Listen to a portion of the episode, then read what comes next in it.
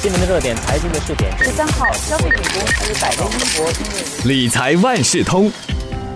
你好，我是九六三好 FM 的德明。说到遗产规划，是一般人比较少谈到的，但是呢，却是一个切身相关的问题。如果处理不当啊，还会为至亲留下麻烦，甚至是伤害。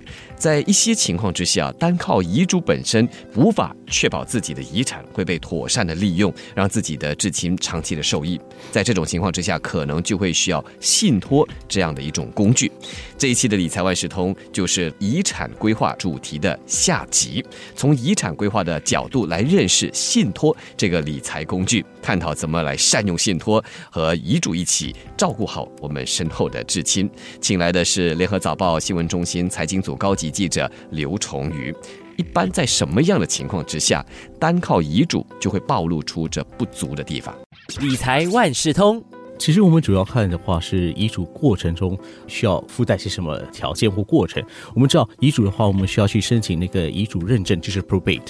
那要申请 probate 的话，哪怕是比没有遗嘱的情况时间要短一些，花费会少一些，但是它依然需要时间跟金钱。那在这段期间里头，当那个遗产还没有被解冻的时候，知情的人是不是有足够的资金去熬过这一阵子？那这是其中一个情况。那再来就是可能遗嘱没有办法很妥当的去制止债主，就是你欠债的话，债主可以向你的遗产去索取欠款。那如果他这样索取欠款的话，那要如何去保障你的至亲的人？比方说你的配偶啊，你的孩子，他们的利益也受到保障。遗嘱比较难做到这一点。再来就是说，如果你通过遗嘱直接把资产分配出去的话，那或许它也会造成一些财务上的困扰。比方说，你把一栋房子给了另外一个人，可是刚好另外一个人他同时间也有一栋房子，那你可能就迫使对对方需要多还一些印花税了。所以在这三种情况之下，或许这遗嘱本身就不足够了。其实情况可以很复杂，也可以很多。基本上遗嘱是比较单枪直入的一种做法，可是信托的话，它比较允许你有更大的空间去灵活的去处理你的资产。理财万事通。就要紧接着问了，什么是信托？它又是怎么运作的呢？基本上，信托是一种法律上的一种安排啊，那牵扯到三组人，一个是成立信托的，我们叫做是委托人，委托人把自己的资产法律的拥有权交给第二组人，那就是受托人，受托人就会从委托人这边把资产接过来，那他接过来不是为了自己享用，他为的是守护这笔资产，为的是第三组人，这就是受益人啊。信托方面其实还有分类别，简单来说，它可以有生前信托，就是在这个人还在的时候，他就已经成立了一个信托，或者是他安排在他过世之后才成立的一个信托，那我们就叫做遗嘱信托。那这两种信托基本上还有两种形式，那就是说它是可以撤销跟不可撤销的信托。那不可撤销的信托，意思就是说，一旦你把资产放进去。这个委托人啊，他原本是拥有这个信托的人，对吗？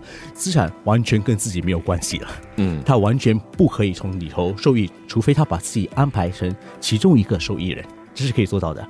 那如果说可以撤销的信托的话，那基本上他任何时候都可以更换这个信托的性质，或者把它撤销。可是如果这信托是可撤销的信托，那债主还是有权向里头去索取他的欠款的。理财万事通。来到了今天的内容重点了。我们说到了，当遗嘱出现不足的时候，这个时候信托就可以互补。他们又怎么互补？假设一个人在过世之前，他就已经成立了一个生前信托的话，那因为我们刚才说到，信托是不需要经过那样的一个遗嘱认证的过程，这个受益人本身可以马上从。生前信托里头去得到一些资源，资产上的资源，或者是依据那个信托来分配得到一些资产。比方说，他有一份遗嘱还在等着去申请那个遗嘱认证的时候，他身边就有一些周转的资金。嗯，那是第一种互补方式。第二种呢？刚才我们提到说，如果是遗嘱。它很可能是你只可以直接把资产分配出去，可是信托的话，你可以做多层的处理。比方说一个房子，你可以安排说这个房子是先给配偶先居住，住到他终老为止，然后呢之后这房子才会把它遗留给孩子们，就有两层的处理方法。如果是在遗嘱的话，你只可以决定说，哎，是给老婆或者是给孩子了。或者信托最终可能把遗产中的房产给卖掉，换成资金再交给受益人，那也可以，就比较灵活处理。理财万事通。之前我们提到了立遗嘱哦，是似乎有一些人的想法是只有有钱人、有房有产的、有车的才适合，其实不然。我们之前也讨论过了哈。那么说到这个信托，哪些人最适合在立遗嘱的时候也用到信托？其实这样很难说，因为跟立遗嘱的情况一样，我们都要问那个人到底是想达到怎么样的一个愿景，达到怎么样的一个呃理财的目标。信托也是其中一个途径。那如果说一个人在处理资产或者是处理遗产的时候，他希望有更大的灵活性，或者他有更多的考量。或者他想让更多不同的人来受惠的话，那可能遗嘱未必能够达到这么多的目标。可是信托的话，甚至是安排几个信托，就有办法去处理到这些。最后，我们就请崇宇给大家做一个总结吧，就是在为遗产安排着信托的时候，需要注意些什么事项？其实刚才我们就一直在谈到，信托也是一个工具，要用这个工具的时候，当然要先考虑弄清楚自己的意图是什么。很多时候，大家也会担心说：“哎，这个工具到底有多贵？”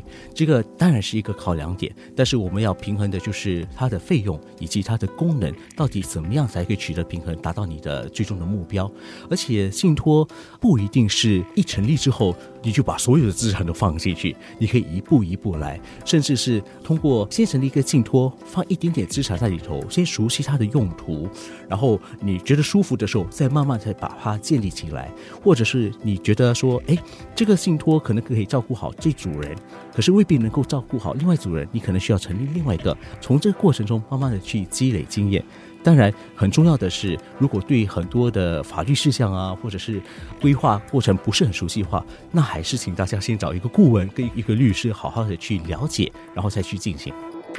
理财万事通每期提供你最需要知道的理财与财经知识。如果你想了解更多，可以到早报的 SG 搜索“联合早报财经专栏理财简囊”。我是九六三好 FM 的德明，我们下期再见。